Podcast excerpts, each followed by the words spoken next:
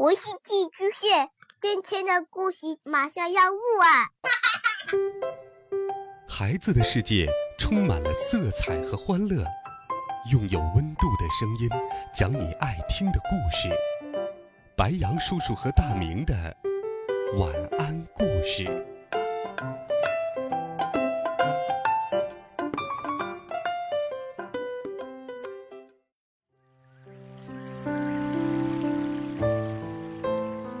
小朋友们、同学们，大家好，欢迎收听白杨叔叔讲故事。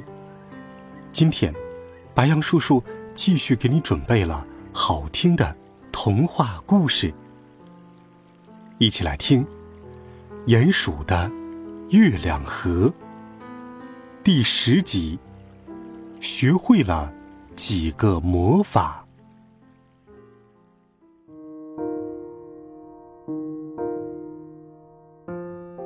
米迦跟着咕哩咕已经好多天了，除了夜晚还是那么想家以外，米迦一直都觉得在外面的日子过得很好。咕哩咕偷偷的注意着米迦，他看见米迦常常会对着一块小小的卵石发呆，这对于学习魔法是不好的。咕哩咕说。他已经打算教给米迦一些魔法了。如果哪一天他自己忘记的时候，就可以反过来问米迦了。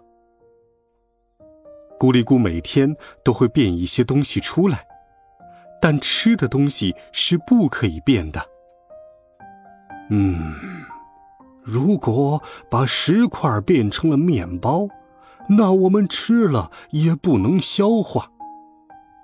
咕哩咕这样对米迦说：“就算这块石头非常像面包，就算饿极了，他们也绝对不会吃块石头变的面包。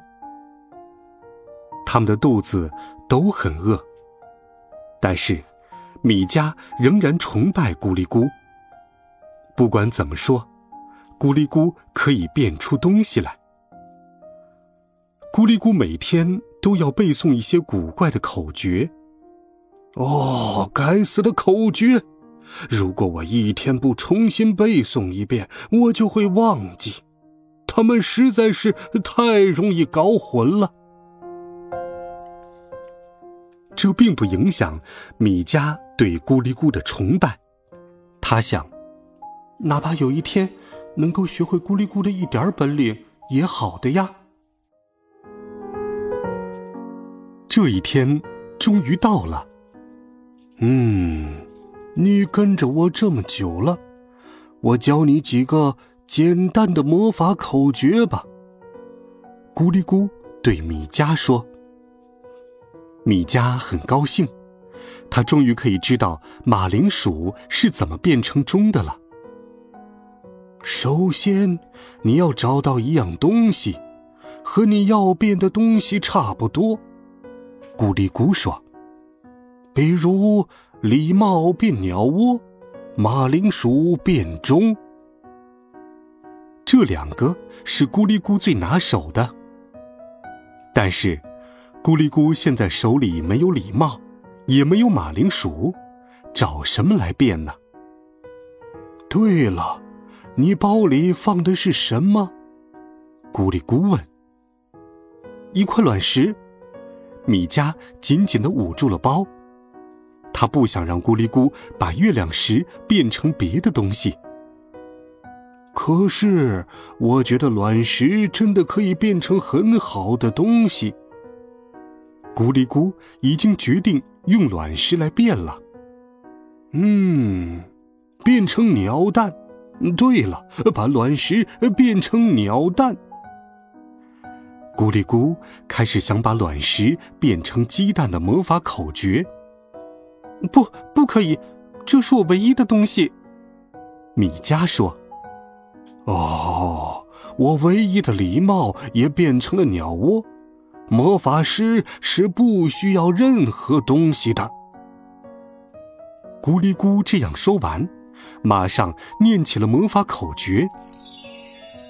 米迦赶紧打开小包。啊，包里放着的已经不是月亮石，而是一个鸡蛋了。现在说什么也晚了，得等一百天以后，鸡蛋才会变回月亮石。咕哩咕这下放心了，没有了月亮石，米家不用在夜里坐在月光下呆呆的想家了，就可以很专心的学习魔法口诀了。米家真的很快就学会了简单的魔法。有一天。米迦把纸片变成了树叶，它变的是一片蓝色的树叶。当这片树叶被风吹到森林里的时候，那个啄过咕哩咕光头的麻雀爸爸发现了它。这是他看见过的最美的树叶。麻雀爸爸把这片蓝色的树叶衔进鸟窝，珍藏了起来。一直藏了一百天，直到第一百零一天的时候，麻雀妈妈发现，他们珍藏的树叶原来只是一张纸片。麻雀一家气极了，麻雀爸爸说：“就就，一定又是那个该死的魔法师，他还在和我们开玩笑。”咕哩咕满意极了，他没有想到米家这么聪明。这么快就学会了魔法？当然，主要的原因是我教的好。咕哩咕也表扬了一下自己，但是米迦并没有跟着高兴。孩子，你还有什么不满意？咕哩咕问。我想有一台洗衣机，米迦说。洗衣机？为什么要洗衣机呀？咕哩咕觉得很奇怪。我答应了鼹鼠尼里，送他一台洗衣机，那他就不用那么辛苦的洗衣服了。米迦说：“原来，米迦根本就没有忘记过家乡和家乡的朋友，即使没有了月亮石。”如果你想变洗衣机，那就要找到和洗衣机有些相似的东西来。但是洗衣机是什么样子的呢？咕哩咕问。是啊，洗衣机会是什么样子的呢？米迦天天在考虑这个问题：是圆的、三角形的，还是方的？或许是长方形的。看来魔法在很多时候是没有办法的。咕哩咕说：“我并不想要用魔法变洗衣机，我想要一台真正的洗衣机，不会变回去的洗衣机。”米迦很认真的说：“这是很难的，比用魔法变。”要难多了。